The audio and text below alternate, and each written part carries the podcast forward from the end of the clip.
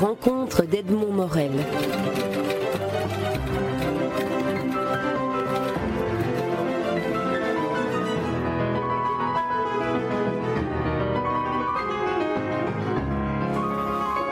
Milá Majka, dnes som obdržal balík 14 knih.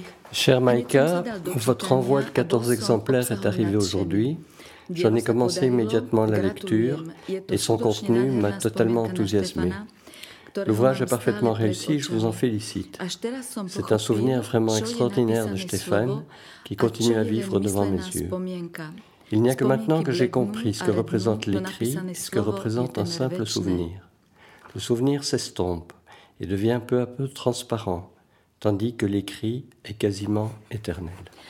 Veľmi mi je ľúto, že som si nepísal denník ani nejaké poznámky Je regrette infiniment de ne pas avoir tenu de journal, ni de ne pas avoir pris de notes, même si tout ce que mon activité sportive m'a fait vivre aurait probablement rempli plusieurs livres. Je vous admire d'autant plus d'avoir été capable de créer une œuvre si parfaite à partir de quelques événements.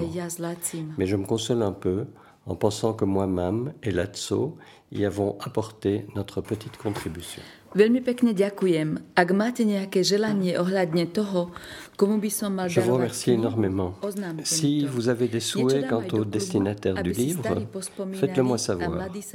J'en apporterai une partie au club d'alpinisme pour que les vieux se souviennent et que les jeunes apprennent. Je me suis efforcé de pratiquer l'alpinisme en privilégiant le romantisme dans la nature. Et le sport venait ensuite. Aujourd'hui, c'est le contraire. L'alpinisme est devenu du sport à l'état pur et le romantisme n'existe que pour ceux qui peuvent le comprendre, c'est-à-dire malheureusement très peu de gens. Merci une fois encore. J'aimerais vous demander de saluer de ma part M. Eric Favret. Même si je ne le connais pas et si je ne le rencontrerai probablement jamais, je ressens pour lui une immense sympathie. Salut à la montagne, docteur Eugène Boubonemech. Horam zdar, docteur Eugène Boubonemech.